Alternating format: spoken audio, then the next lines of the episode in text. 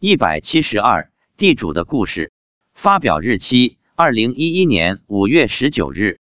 随着社会经济的发展，人民生活的改善，信仰也越来越深入民间，深入人心。在中国这样一个传统的国度，佛教依然是第一大宗教。即使是不信佛教的人家，绝大多数民众也是会供奉祖先、祭拜祖先，有的还会供奉其他一些神明，如地主、灶神、财神等等。关于灶神，本博已经写过一篇文章，略作介绍。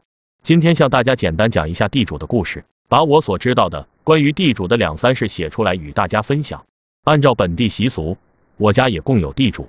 供地主，当然首先得有一个地主的牌位。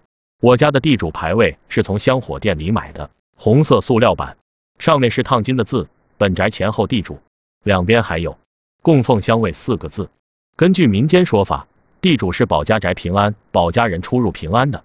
供地主时，一般是一个香炉、两根蜡烛、三支香、若干碗菜、水果等。妻子还会摆三个酒杯。开始我也没什么想法，后来我问妻子：“地主不是只有一个吗？为什么要摆三个酒杯？”妻子告诉我：“地主有两个老婆，所以要摆三个酒杯。”呵呵，原来下面还是封建社会的制度，可以一夫多妻制啊。又有一次。我很好奇地主的情况，于是让妻子问地主，他们的寿命一般大概是多少岁？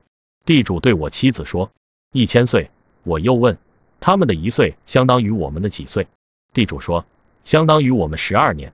如此算来，地主的寿命相当于人间的一万两千岁，真是长寿啊！人的寿命与之相比太短暂了。我问，地主看上去什么模样？是中年还是老年？妻子说，老年人。八十岁模样，胡子一大把的那种。我问地主，我妻子前世是什么？地主不答。